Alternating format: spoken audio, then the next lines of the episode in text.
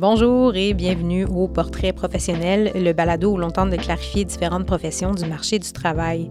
Aujourd'hui, on vous dresse un portrait de chercheur. Hélène Giroir est professeure au département de pharmacologie et de physiologie à la Faculté de médecine de l'Université de Montréal et chercheur à l'Institut universitaire de gériatrie de Montréal. Hélène étudie particulièrement la circulation cérébrale, donc comment le sang circule dans le cerveau et comment cette circulation peut participer à l'évolution des démences, comme dans la maladie d'Alzheimer par exemple. Elle nous décrit son parcours, le cycle de vie habituel d'une recherche et son quotidien professionnel, du choix des grands axes de recherche à la rédaction d'articles scientifiques, en passant par la gestion d'un labo, des techniciens jusqu'aux souris. On discute aussi de résilience face à la critique, de gestion humaine d'une équipe scientifique et d'opportunités constantes d'apprentissage. Hélène Giroir, bonjour. Bonjour. Ça va bien? Oui, très bien. Toi? Ça va bien, merci. Alors, on se rencontre aujourd'hui pour euh, discuter de ce que tu fais au travail. Est-ce que tu veux nous nommer euh, ton titre? Euh, mon titre, c'est je suis professeur au département de pharmacologie et physiologie à la Faculté de médecine de l'Université de Montréal. Puis je suis chercheur aussi à l'Institut universitaire de gériatrie de Montréal. OK. Fait que ta signature sur tes courriels, elle prend comme cinq lignes, c'est ça? oui. Euh, je te rencontre aujourd'hui parce que euh, j'avais envie de tracer avec toi un portrait de chercheur. Donc, tu as un volet qui est donc enseignement dans ton quotidien professionnel, puis tu as un volet qui est plus recherche. Aujourd'hui, j'aimerais m'attarder un peu à, celui-ci. Euh, quand tu dis aux gens que tu fais de la recherche dans le domaine de la pharmacologie, de la médecine, qu'est-ce que tu penses que les gens imaginent que tu fais de ton quotidien? Bien, je pense que ce qu'on me dit souvent, en fait, c'est que les gens n'ont aucune idée. Euh, ou ce qu'ils ont, euh, l'idée qu'ils ont, c'est ce qu'ils voient dans les films. Par exemple, le scientifique fou, tout seul dans son labo avec ses fioles. C'est un peu l'idée que les gens ont en général, mais souvent on me dit, euh, j'ai aucune idée de ce que tu fais de tes journées. Est-ce que tu es dans ton labo avec tes étudiants? Euh, souvent, quand je dis que je suis professeur, les gens s'imaginent plus que je fais de l'enseignement que de la recherche. Euh, donc, c'est ça. Je pense que c'est assez mystérieux. Puis c'est pour ça que je suis contente aujourd'hui de parler, euh, parler de ce que je fais pour un peu enlever le mystère. Mm-hmm. Enlever le mystère ou le, cliché du, savant fou en sarreau qui mélange des solutions de plein de couleurs. OK. Fait que si on essayait de commencer, juste pour illustrer un peu ce que tu fais, de commencer par euh, démystifier euh, les thématiques que tu abordes, les, euh, problématiques que tu, que tu observes dans ta, dans ta recherche. OK. ben moi, je, m'intéresse beaucoup à tout ce qui est circulation cérébrale. Donc, comment le sang circule dans le cerveau, puis comment est-ce que suis une personne âgée cette circulation-là peut être affectée, puis participer à l'évolution des démences. Donc ça, c'est euh, c'est mon thème principal. Comment est-ce que ce thème-là est venu? C'est que j'ai, quand j'étais étudiante au doctorat, je travaillais sur un thème complètement différent, c'est-à-dire euh, je travaillais sur l'hypertension artérielle. Donc l'hypertension artérielle, comme vous le savez, euh, c'est plus quelque chose qui atteint les vaisseaux sanguins, mais à l'extérieur du cerveau dans le sens que c'est une augmentation de pression euh, quand, le cœur bat, donc une, augmentation de pression dans les artères. Euh, ben, ça inclut le cerveau, mais c'est, en fait, quand on y pense, on pense surtout aux artères à l'extérieur du cerveau. Et, euh, le problème avec l'hypertension artérielle, souvent les gens se disent, mais pourquoi est-ce qu'on traite l'hypertension artérielle? Parce que les gens n'ont pas de symptômes nécessairement. Hein. C'est plus un facteur de risque. Puis un, risque de ça, c'est justement d'affecter le cerveau. Puis quand j'étais étudiante, euh, ce qu'on savait, c'est que c'est un risque pour les accidents euh, cérébrovasculaires. Mais il a commencé à avoir des études épidémiologiques qui montraient un lien avec la maladie d'Alzheimer. Et puis c'est là que l'idée m'est venue d'aller approfondir cet aspect-là, puis d'essayer de comprendre euh, comment est-ce que des, altérations vasculaires peuvent affecter la maladie d'Alzheimer, parce qu'à l'époque, on comprenait cette maladie-là plus comme une maladie des neurones. Puis maintenant, on sait que c'est vraiment un ensemble de processus, que ce soit vasculaire, inflammatoire, qui viennent altérer les neurones. OK. Fait que ce focus que tu avais déjà donc sur le système circulatoire a comme un peu shifté. Donc, on est passé du reste du corps à ce qui se passait dans le cerveau et donc en lien avec les différents systèmes qui peuvent interagir puis avoir un impact sur l'Alzheimer, entre autres. C'est ça. Moi, ma formation, c'était en physiologie cardiovasculaire. Puis là, je me trouve à, travailler plus en neurosciences. Mais ma formation initiale, c'était en cardiovasculaire, ce qui, ce qui rend les choses intéressantes parce que j'ai un point de vue, un regard qui est différent de quelqu'un qui a été formé en neurosciences. Mm-hmm. Donc, dans ce sens-là, moi, j'apporte des idées nouvelles parce que j'ai euh, une perspective qui est complètement différente. C'est la beauté de la multidisciplinarité. Hein? Oui, oui. Puis, euh, donc, moi, je travaille euh, chez la souris surtout, mais j'ai aussi des études chez les humains. ce qu'on fait chez les humains, c'est très, c'est non invasif. Là, on fait, on évalue par exemple euh, la pression artérielle, on évalue la rigidité des vaisseaux sanguins, on prend des prises de sang pour connaître euh, certains, évaluer s'il y aurait certains biomarqueurs de dysfonction vasculaire euh, dans le cerveau. On fait aussi des tests neuropsychologiques. tout ça, je fais ça en collaboration avec des neuropsychologues, bien sûr. Et puis aussi, on fait l'imagerie par résonance magnétique. Donc, on fait passer un scan à nos sujets, ben, nos participants, je devrais dire. Puis encore là, on, euh, collabore avec euh, des physiciens ou des ingénieurs qui nous aident à faire des analyses euh, d'images. Donc tout ça, c'est vraiment en collaboration avec des gens de différentes expertises. OK. Fait que tout ce beau monde-là ensemble va travailler sur cette thématique-là. Oui. si on essayait d'imager cette fois-ci une journée typique. Là, je sais que personne n'a des journées typiques puis que personne ne fait la même chose toute la semaine, mais les grandes lignes. Si j'avais un drone là, dans ton bureau puis que je survolais ta tête puis que je regardais qu'est-ce que tu faisais dans une journée, euh, qu'est-ce que je pourrais voir par exemple? Ben, la beauté d'être chercheur, euh, du fait d'être chercheur, c'est que c'est une, euh, profession qui est absolument pas routinière. C'est sûr que de répondre à cette question-là, c'est quoi une journée typique? Euh, ben, j'imagine que personne n'a nécessairement une journée typique, mais peut-être encore moins un chercheur. Euh, je dirais ce qu'on fait, euh, on, lit beaucoup. On doit toujours être au courant de, la littérature. on écrit aussi beaucoup, dans le sens qu'on écrit des articles, on écrit des demandes de subventions.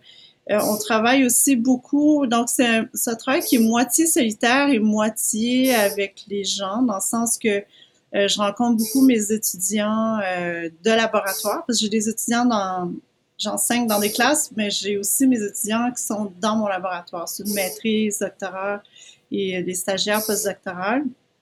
Il y a aussi des stagiaires, de gens qui sont au baccalauréat, parfois même du cégep ou d'écoles secondaires qui viennent passer une journée ou deux, voir c'est quoi justement la vie d'un chercheur.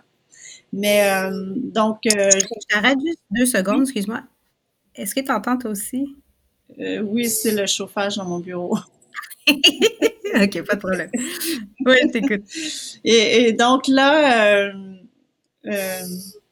c'est ça. Donc, la moitié de la journée, c'est de travailler avec mes étudiants ou mes collègues avec lesquels on planifie des nouveaux projets, où on planifie des nouveaux protocoles, on essaie d'améliorer, euh, par exemple, un protocole ou un, projet de recherche avec les étudiants. Ben, je les rencontre régulièrement justement pour euh, euh, voir le résultat et puis discuter des, des prochaines étapes.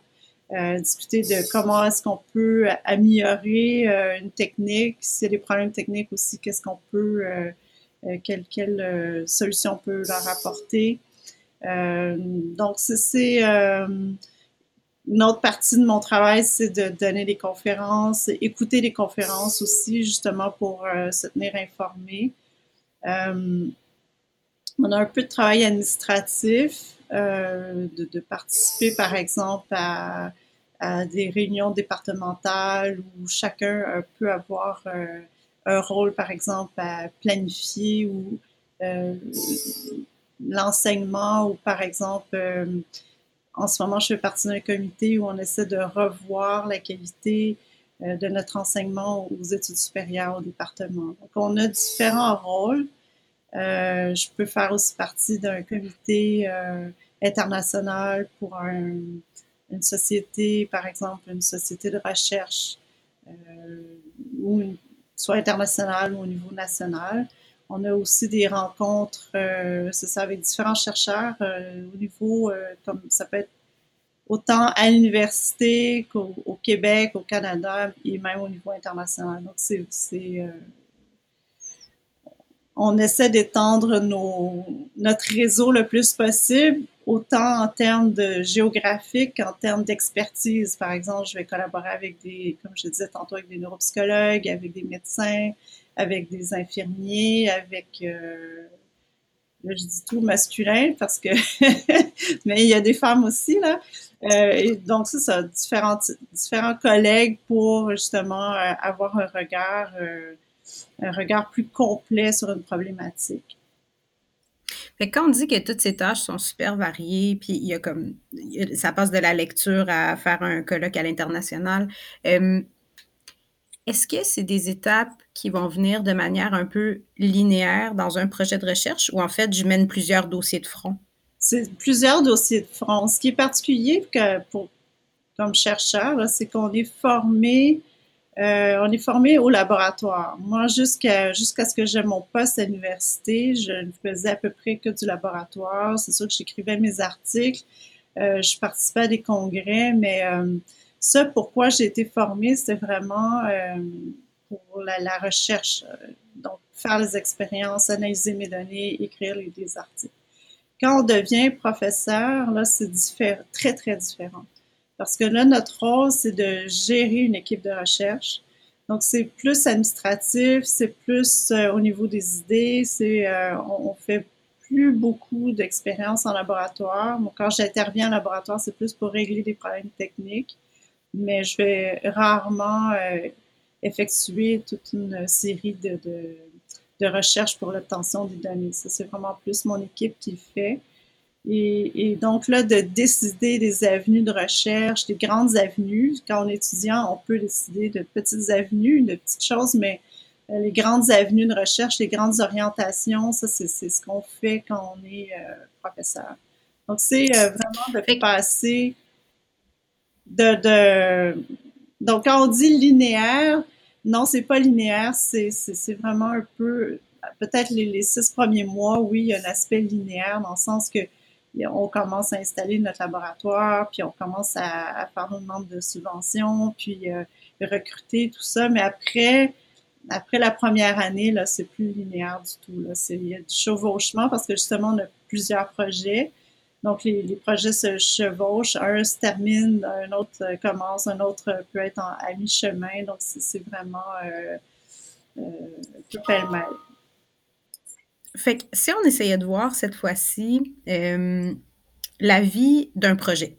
Fait que si on était dans un monde parallèle où est-ce que tu avais juste un projet à mener de front euh, à la fois.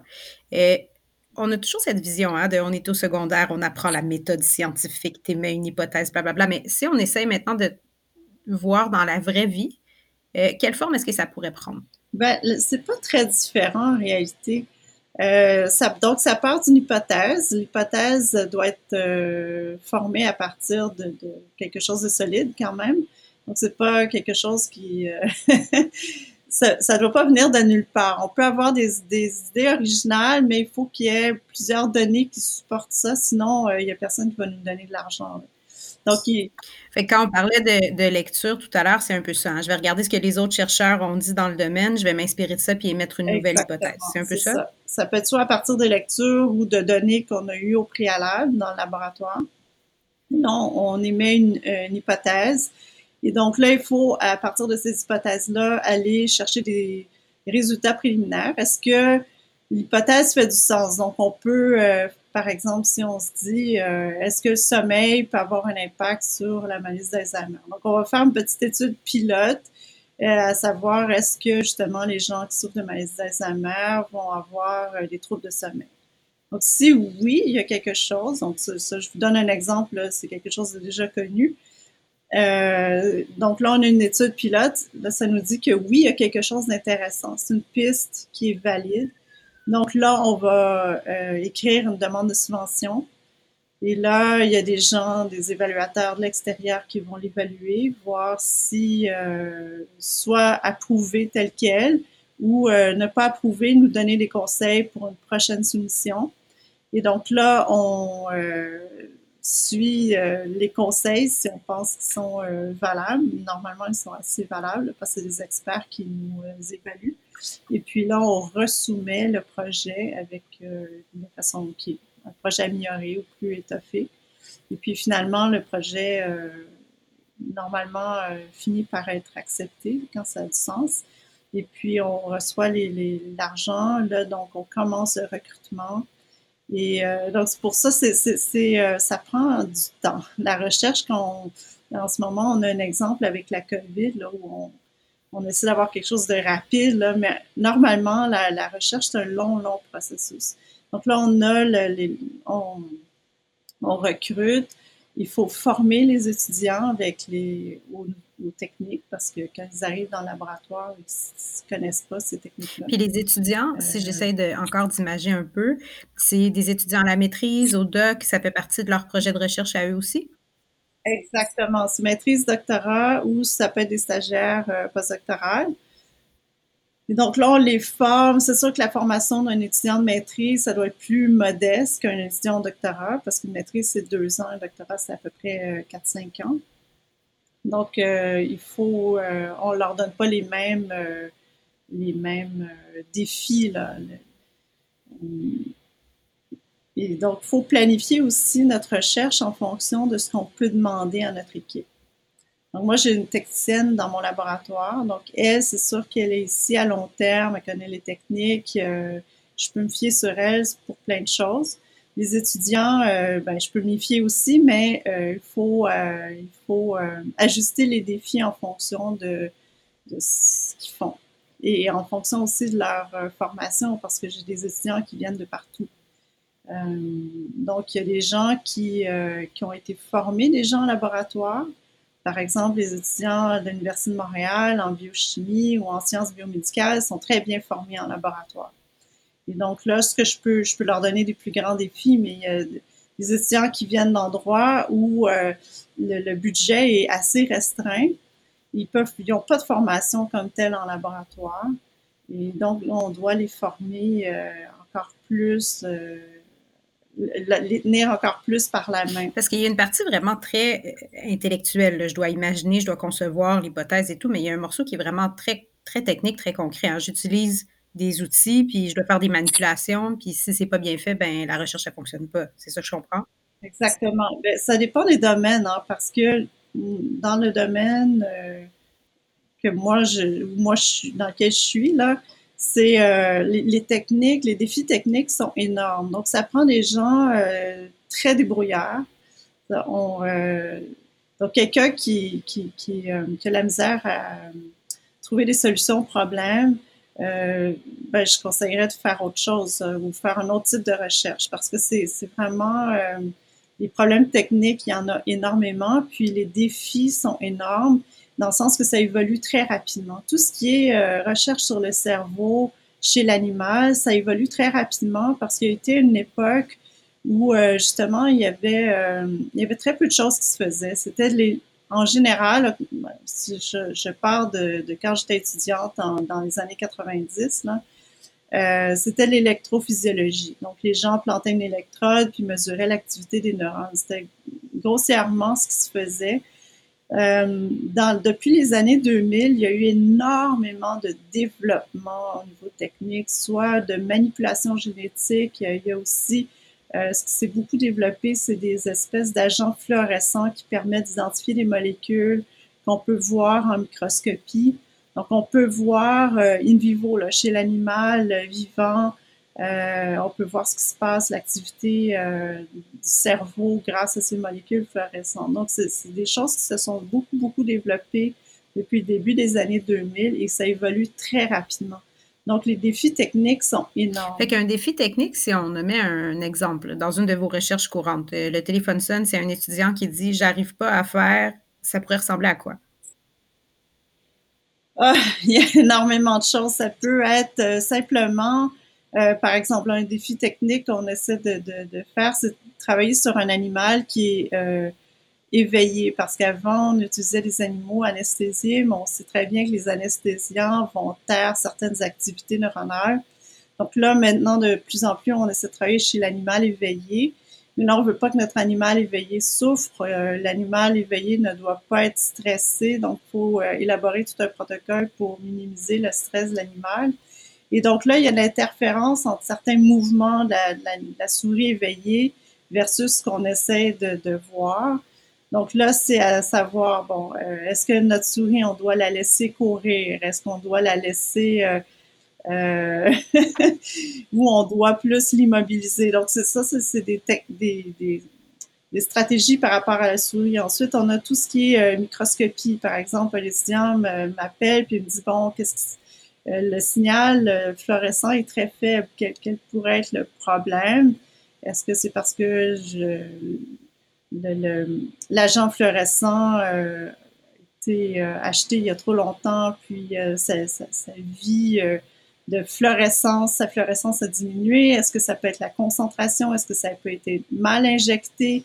Est-ce que c'est le microscope euh, qui, euh, qui détecte mal? S'il détecte mal, est-ce que c'est parce que les lasers sont mal alignés? Donc, ah c'est la vraie vie. il peut y avoir une infinité de, comme, de, problèmes possibles. C'est comme euh, le bureau du coin, là, pourquoi mon imprimante ne marche plus, mais là, fois un million de possibilités. Oui, il y a beaucoup de possibilités. OK, parfait.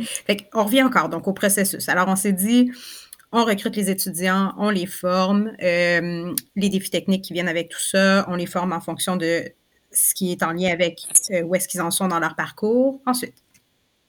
Ensuite, bon, les étudiants collectent les, données. Puis bon, pendant la collecte de données, il y a encore des défis techniques qui vont euh, se révéler. Et puis là, selon les premières données, on, on se dit, OK, c'est intéressant. Est-ce que ça confirme dans un sens, euh, ça confirme l'hypothèse ou c'est, ça, mène à une autre hypothèse? Et donc là, on, on prend des directions différentes en fonction des données qu'on a. Et puis finalement, euh, avec l'ensemble de nos données, on décide d'écrire un article. Et euh, l'article, donc, là aussi, il y a des évaluateurs euh, qui vont nous donner des conseils à savoir comment améliorer l'article. Parfois, l'article est refusé. Donc, il faut cogner à la porte d'un autre, un autre journal. Et donc, c'est être chercheur aussi, je décris plusieurs étapes, là, mais ça prend énormément de résilience parce que on peut se faire, on est constamment critiqué, hein. soit quand on soumet nos demandes de subvention, quand on soumet nos articles, euh, on est constamment euh, soumis aux critiques. Donc, ça prend euh, beaucoup d'ouverture d'esprit, d'humilité et de résilience pour, passer à travers toutes ces étapes-là de façon, je dirais, équilibrée là, ou saine. Ouais. Fait qu'il y a vraiment un travail personnel aussi hein, à faire de si je veux pas perdre trop de plumes à chaque fois qu'on me dit non, euh, comment est-ce que moi je m'autorégule, comment est-ce que moi je balance tout ça pour être capable de poursuivre dans cette carrière-là? Ben, en fait, l'attitude qu'il faut avoir, c'est vraiment une attitude de j'évolue. On me critique, mais ça m'aide à évoluer. Ceux qui me critiquent sont les gens qui m'aident à évoluer. C'est pas faut pas le voir d'une façon négative dans le sens de, de sentir qu'on est diminué comme personne, mais vraiment qu'on on est entouré par des gens qui nous aident à évoluer. Puis la, la meilleure façon aussi de le faire, c'est de consulter régulièrement nos collègues et même nos, euh, nos étudiants. Moi, j'essaie d'avoir un rapport qui est pas nécessairement. C'est sûr que moi, j'ai plus d'expérience que mes étudiants, mais c'est pas parce que je suis la superviseur que mes étudiants peuvent pas apporter des, des, choses intéressantes ou des commentaires ou des critiques intéressantes. Donc ça, vraiment de cueillir euh, avant même d'en arriver à soumettre une, demande de subvention ou un article, vraiment faire le tour le plus possible des gens autour de nous pour euh, les consulter puis arriver à un, produit qui est de, de, de, bonne qualité. Et ensuite, là, on va vers des gens euh, l'extérieur, parce que c'est aussi très bien d'avoir un regard de gens qui sont qui nous connaissent plus ou moins, vraiment de regard objectif par rapport à ce qu'on fait. Puis, euh, puis c'est ça, le voir d'une façon constructive, puis comme quelque chose qui, nous, qui nous va nous amener à un travail de meilleure qualité. C'est vraiment un travail d'équipe. Hein? C'est ce cliché du savant fou tout seul avec son sarreau, là, c'est pas ça. Là. Ah non, puis c'est de moins en moins ça. Comme je disais tantôt, là, c'est, c'est euh, autant au niveau de l'équipe euh, dans le laboratoire qu'au niveau euh, national, international. De plus en plus, la recherche, ça se fait en équipe, puis c'est multidisciplinaire, c'est plus juste parce qu'il y a tellement de connaissances actuellement, on ne peut pas rester dans son coin avec notre petite expertise, puis espérer faire euh, d'excellentes recherches. Mm-hmm. Quand je regarde même ton parcours à toi, je me rends compte que même là, il y a un peu de, pluridisciplinarité. Si je recule un peu en arrière, si euh, je remonte à euh, Hélène au secondaire, qu'est-ce que j'aurais vu comme petite étudiante? Ben, j'ai toujours aimé étudier, hein, donc j'ai pas, je suis pas quelqu'un qui a changé du tout au tout à une partie, une partie de ma vie. Là, j'ai toujours aimé les études. Euh, j'ai toujours été curieuse. Euh, ça fait très longtemps que je sais que je vais être chercheur. Ça fait depuis euh, le primaire. C'était quoi cette idée-là au primaire? Je je sais pas exactement comment c'est parti parce que je connaissais pas de gens dans le domaine. J'en connaissais pas du tout. Mais je me souviens que quand j'étais euh, au primaire, on nous avait demandé ce qu'on voulait faire plus tard. Puis moi, j'avais écrit avec des mots euh, d'enfant là, que je voulais inventer des médicaments. Mm-hmm. Donc, c'était euh, assez clair, mais je savais pas trop par quel chemin je, devrais passer. Puis c'est plus en secondaire 2, j'avais rencontré une amie de ma mère qui, qui était aussi orientaire. Puis, euh, elle m'avait dit, euh, qu'est-ce que tu aimerais faire dans la vie? Puis là, j'avais dit, ben moi, j'aimerais enseigner et faire de la, ou faire de la recherche. Puis, euh, j'avais dit qu'il y avait deux domaines qui m'intéressaient particulièrement, la biologie et la psychologie. Puis, elle m'avait répondu, ben c'est simple, tu pourrais être professeur à l'université en neuropsychologie. Et là, j'avais dit, ah, un prof d'université, ça, ça enseigne, ça fait de la recherche. Elle m'avait dit, oui, ça fait les deux. Et là, c'est là que j'ai comme, je me suis dit, ben c'est parfait, c'est exactement ce que je veux faire. Puis, euh, donc le, le, parcours à partir du secondaire, bon, donc ça m'a orienté dans mes choix pour, euh, par exemple, faire plus de sciences. Puis ensuite au cégep, euh, le, parcours était assez clair. C'est plus à l'université là que je savais pas trop. Je savais que je voulais être chercheur, mais je savais pas trop par quel chemin passer.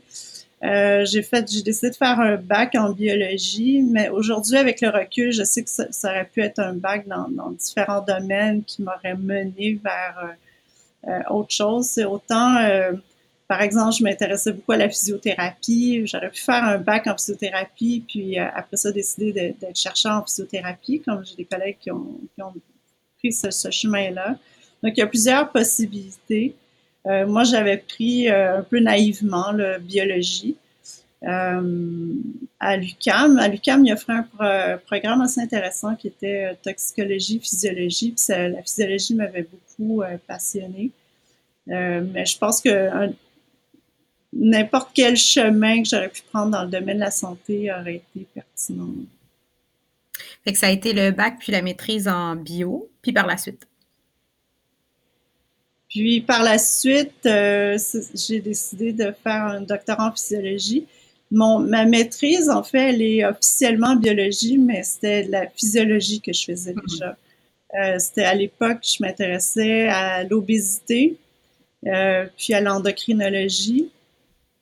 Puis ensuite, euh, comme à l'époque, je me, ben, en fait, c'était l'obésité, l'endocrinologie, mais toujours avec le système nerveux autonome ce qui m'a mené vers euh, le cardiovasculaire, mais encore en relation avec le système nerveux autonome. Donc, c'était la relation entre le système nerveux autonome et les vaisseaux sanguins, ce qui m'a mené euh, après en stage postdoctoral à, la, à à la relation entre les, neurones dans le cerveau et les vaisseaux sanguins.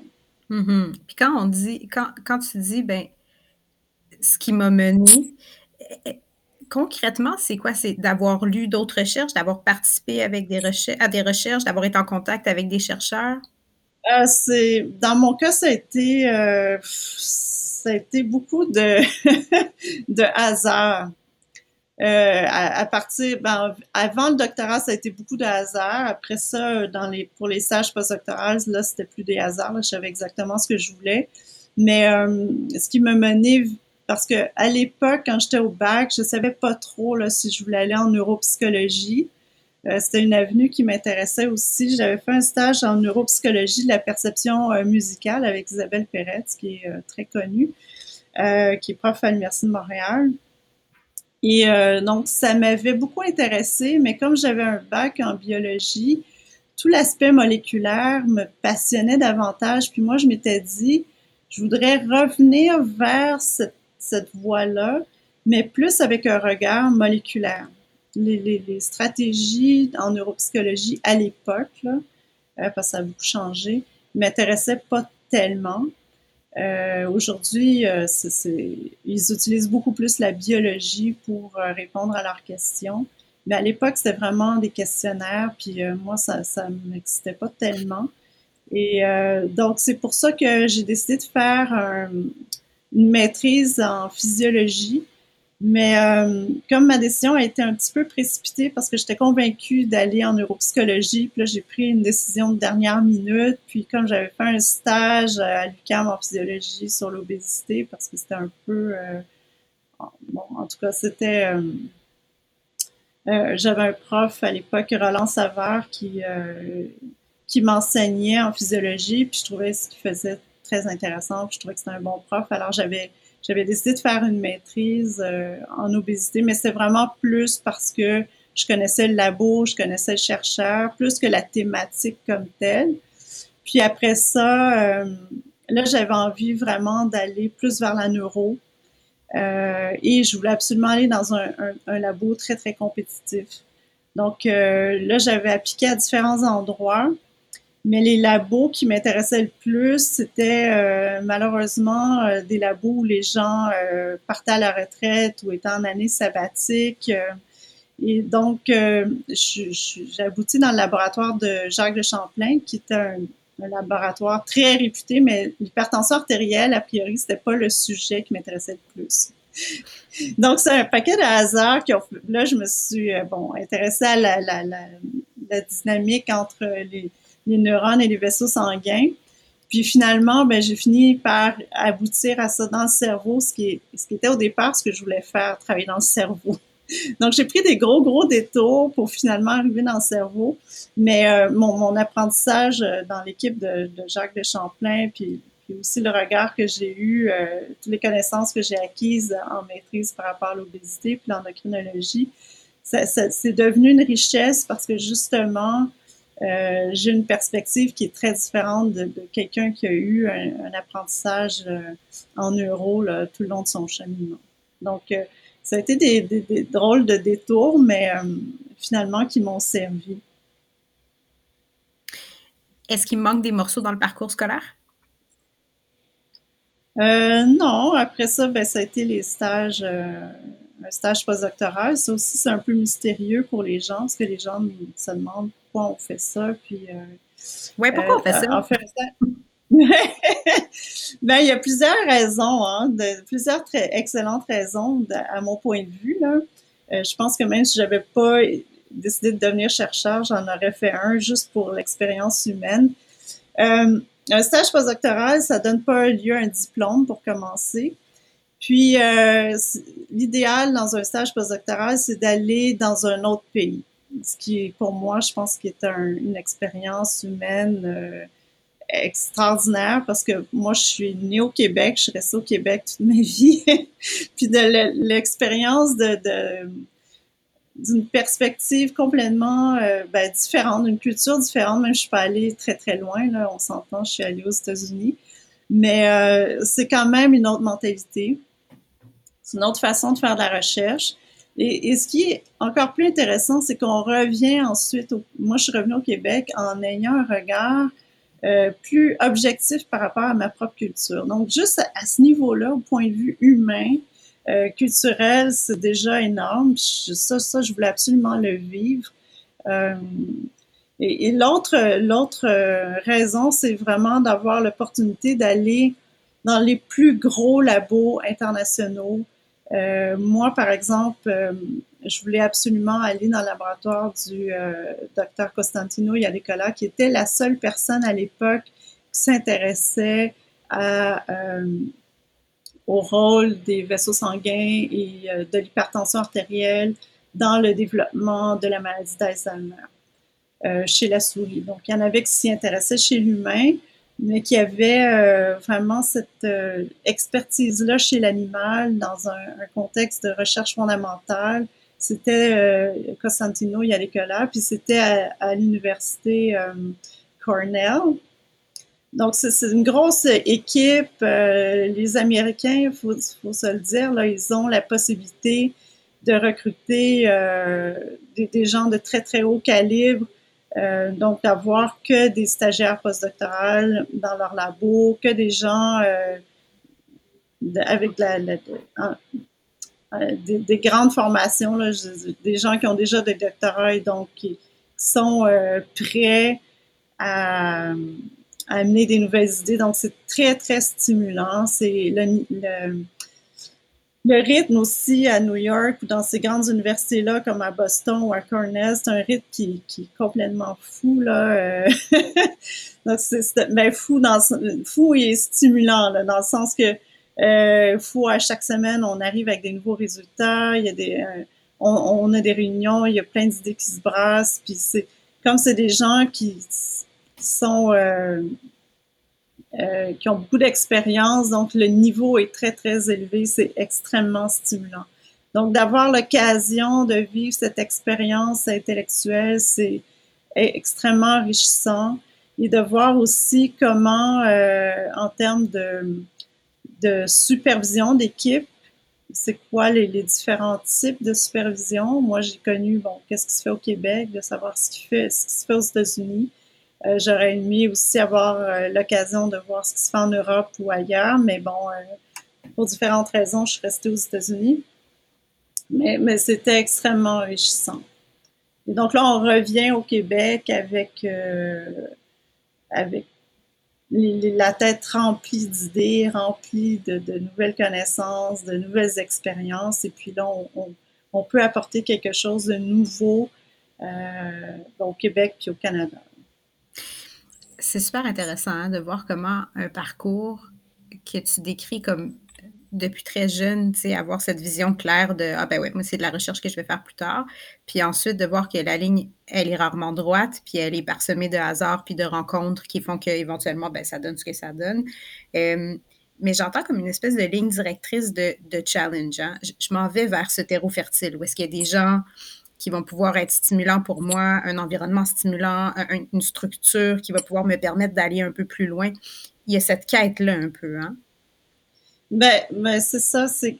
Euh, je pense que moi, ce qui m'a aidé, c'est que justement, j'ai eu la chance de, de, rencontrer des personnes extrêmement euh, enrichissantes. Comme je disais tantôt, j'ai, pas, euh, je connaissais pas de chercheurs. Moi, j'étais vraiment dans ma famille, dans, dans mes amitiés avant l'université. Donc, j'étais vraiment comme un bébé naissant. et, je, devais m'inspirer de, tout ce que je pouvais.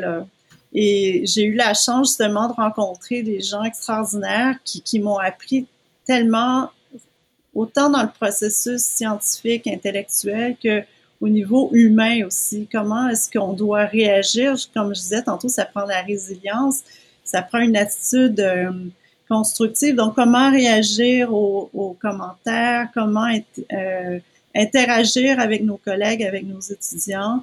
Donc, ça, c'est un apprentissage. Il n'y a personne qui nous donne un cours comme tel là-dessus, mais c'est vraiment par observation. Ça prend beaucoup d'humilité, d'ouverture d'esprit. Puis, euh, c'est ça. Là. Moi, j'ai tout le long de mon parcours, j'ai j'étais très attentive à tous ces aspects-là pour grandir comme personne, puis comme chercheur aussi. Mm-hmm. Qu'est-ce que tu dirais qui est le plus grand défi que tu rencontres au quotidien dans, ton, dans ta carrière de chercheur? Euh, le plus grand défi euh, au quotidien, là, c'est, euh, je dirais que c'est l'organisation du temps. Même si c'est quelque chose d'assez relativement facile pour moi, mais ça reste un défi parce qu'on a toujours la recherche c'est un milieu très très compétitif et il faut être productif. Quand on dit publish or perish, euh, c'est vrai. Donc, il faut, euh, il, faut euh, même ces personnes qui nous surveillent au quotidien, hein, c'est une profession où on est très libre, mais on doit quand même fournir des résultats, puis les résultats, c'est dans les publications, mais il n'y a personne qui sait par où on est passé, les difficultés. par exemple, on peut avoir des étudiants qui, qui, ont, sont tombés malades, qui ont eu des problèmes de santé, des, des des étudiants qui ont fait des dépressions. Nous-mêmes, on peut passer à travers différentes difficultés dans notre vie, dans notre laboratoire aussi. parfois, c'est, c'est, euh, moi, j'ai eu une, difficulté en termes de temps, euh, le temps que ça a pris avant de recevoir un microscope. Mais ça, toutes ces difficultés-là, quand on soumet une demande de subvention, les gens ne les connaissent pas. Hein. C'est, euh, on peut dire, par exemple, moi, j'ai eu un congé de maternité, je peux, ça, je le mentionne. Mais euh, tout le monde dans, dans, dans, nos, dans, nos, vies, on passe par différentes difficultés. Mais on ne commence pas à énumérer tous les petits détails. Là. Chaque, chaque personne a des difficultés différentes. Donc, c'est euh, ça. il faut, euh, il faut réussir à, à, garder le cap euh, tout le temps. Tout le temps cette espèce de, jonglerie hein, entre tout ce qui va être professionnel, personnel, tous les dossiers un peu en même temps. Exactement. Puis doser l'enseignement, doser tout l'aspect administratif, la recherche, euh, le court terme, le long terme. Euh, aussi, euh, il y, y, a tout, parce qu'on peut être très productif, mais en étant une personne horrible où on peut être productif en étant quelqu'un d'humain aussi. et, euh, j'essaie d'être productive en étant quelqu'un d'humain. Et, euh, et c'est très important pour moi, d'essayer de, mm-hmm. de donner euh, du temps de qualité à mes étudiants. Je, je voudrais en donner encore plus. Et, et, aussi ne pas avoir une attitude avec mes étudiants de parce que moi, je, garde en tête que je suis professeur. On n'est pas dans une... Même si on nous demande d'être très productif, c'est un peu le, la difficulté qu'on rencontre. On, nous demande d'être productif, mais en même temps, on a... On doit garder en tête qu'on est des professeurs puis qu'on on, veut aider nos étudiants à évoluer. Et euh, évoluer dans un sens qui est euh, pas de produire des données à tout prix, mais de les, les aider à cheminer dans le processus scientifique. Donc, prendre le temps de faire ça et, pas de commencer à, agir comme un dictateur. Encore c'est facile de, verser vers ça pour euh, arriver à nos fins, là, puis euh, bien paraître comme chercheur avec plein de données, puis plein d'articles, mais euh, le but à la base, c'est pas ça. Il faut garder en tête qu'on est prof d'université. On mhm. est, euh, et qu'on a des étudiants, c'est pas des esclaves. oui, important. important, important mais, mais, avec la pression, là, je peux vous dire qu'il y en a, ça peut être facile de perdre ça de, vue. Mm-hmm. Fait qu'encore cette, cette idée de, balance, puis de se dire que ben, la vie professionnelle, elle sera jamais séparée de la vie personnelle. On est un humain qui travaille, mais on est un humain en premier. On est un humain, travaillons avec des humains, puis on est des, on est dans un univers universitaire. Mm, exact. C'est ça qu'il faut garder en tête. Puis à l'opposé, qu'est-ce que tu dirais qui est le plus euh, valorisant ou le plus nourrissant dans ton travail au quotidien? Ben, je dirais que la chose la plus stimulante, c'est de, c'est toutes les interactions avec euh, mes collègues puis les étudiants. Euh, c'est, rare qu'on reçoit des médailles là, puis qu'on reçoit des claques sur les épaules. C'est vraiment tout l'aspect intellectuel, euh, tout, tout, ce que j'apprends à chaque minute quasiment, là, je, dirais que ce qui est très, très enrichissant, c'est dans cette carrière-là, c'est qu'on apprend constamment. Et on apprend encore plus comme prof que comme étudiant. C'est ce qui est surprenant, là. Et, euh, et, et c'est constant, soit dans nos échanges avec les étudiants, soit dans nos échanges avec les collègues, soit par nos lectures. Euh, on apprend constamment. Ça, peut être soit euh, une chose que j'ai pas mentionnée tantôt, que, qui fait partie de mes journées, c'est par exemple d'évaluer des mémoires ou des thèses, évaluer des, présentations des étudiants. Euh, donc, quand je lis une thèse, je lis un mémoire, j'apprends des choses. C'est sûr que j'ai assez de connaissances pour évaluer la qualité, mais j'apprends, j'apprends aussi. Donc, c'est un apprentissage constant. C'est ça qui est, qui est vraiment euh, très, très enrichissant et très, très positif dans, cette, cette, espèce d'accès-là à la connaissance. Hein. Ouais. on n'est pas rentré vraiment dans, dans, le détail de ce que tu fais, euh, malgré que je trouve ça fascinant. Je vais mettre le lien à la ciné-conférence que tu as donnée pour l'Université de Montréal, mais comment est-ce que tu penses que ton domaine va évoluer dans les 5, 10, 15, 20 prochaines années?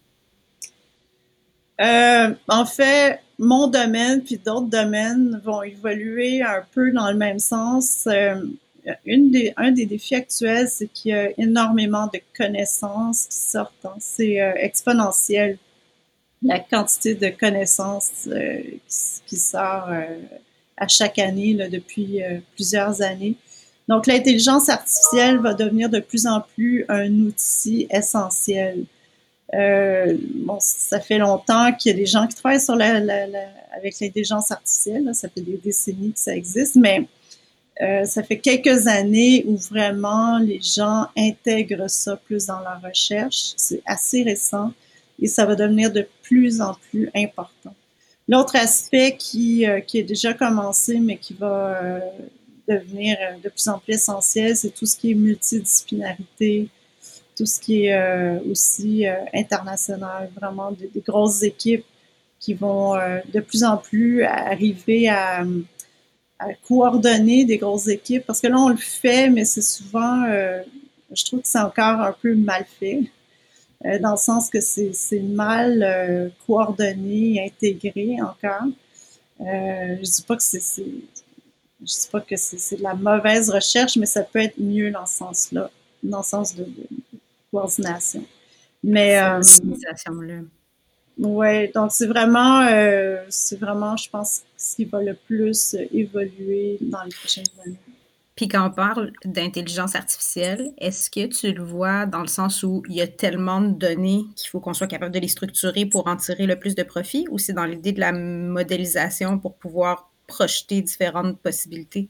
C'est très bien dit, c'est les deux. C'est les deux parce que justement, il y a de la gestion de données, mais avec cette gestion de données-là, il va falloir arriver à modéliser pour justement nous envoyer vers des, les meilleures pistes possibles.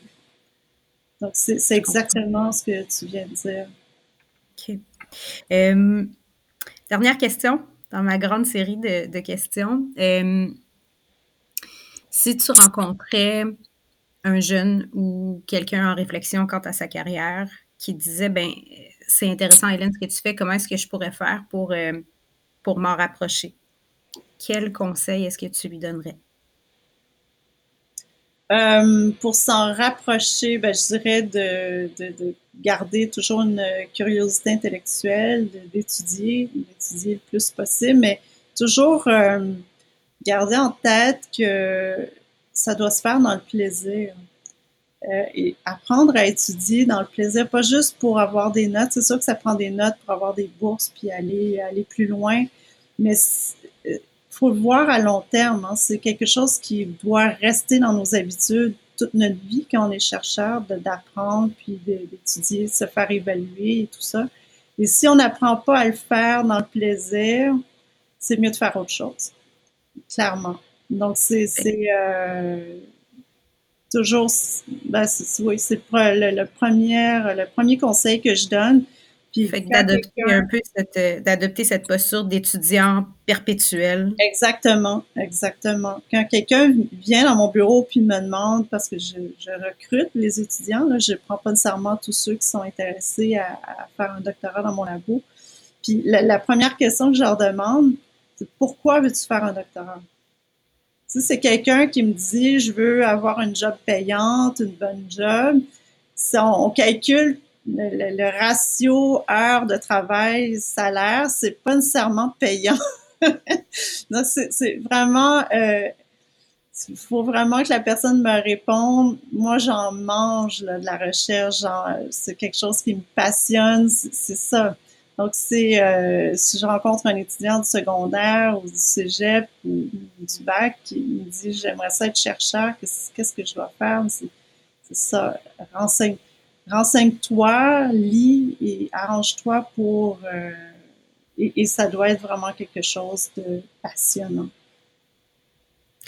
Hélène, ça a été super intéressant. Merci beaucoup. Euh, je, vais mettre, euh, je vais mettre des liens pour qu'on puisse en apprendre un peu plus sur ce que tu fais parce qu'on aurait pu parler pendant 10 heures sans interruption. J'aurais encore eu des questions. Mais euh, je te remercie beaucoup pour ton temps. Ça fait plaisir. Merci à notre invité et merci à vous d'avoir écouté cet épisode des Portraits professionnels. Pour plus de détails sur cette profession, visitez notre site internet au www.saltoconseil.com.